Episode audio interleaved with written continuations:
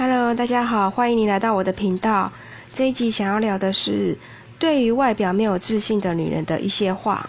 对，那因为我以前也是，好，后来怎么会有自信呢？那就是跟你们分享这样子。首先是我之前有出现一个情敌，然后我发现其实她没有很漂亮，可是她比较会有男人缘。那是。因为什么呢？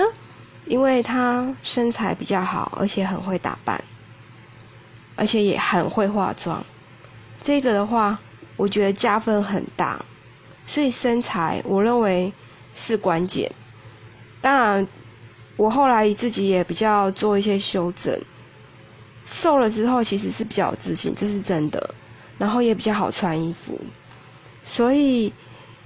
这样之后，我觉得外表反而不是重要，尤其到了中年之后，反而比较在乎的是自己的气色，还有你的发量，就是会注重开始吃，会注重吃，或者是你有没有运动，然后你的姿势有没有驼背，这个关系你以后的终老之后的样貌。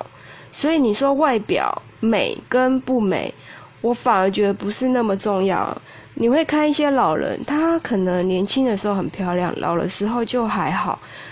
那是因为有其他状况，就像我讲的，可能他变胖了，他的发量变少了，这样子再漂亮的外表也是会影响到你整整体的状况。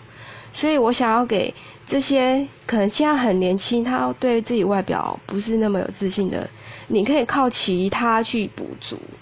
而且男人真的比较不会看女人。我反而觉得女人会比较懂得去看这个人漂不漂亮。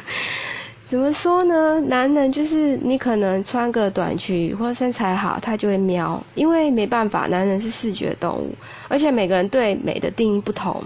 好，那我我会想讲这个是说，你如果说对自己的长相外表不是那么很有自信的话，其实你要看整体，就是身材。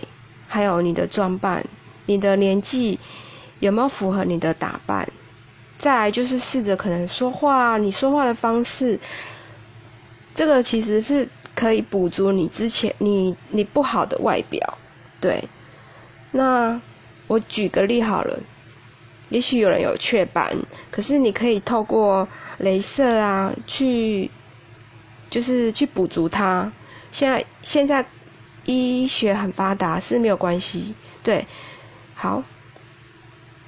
还有就是，我还有一个很烂的方法，对我自己是有效的，就是你在社群网站的时候，你要去关注比你更平庸的。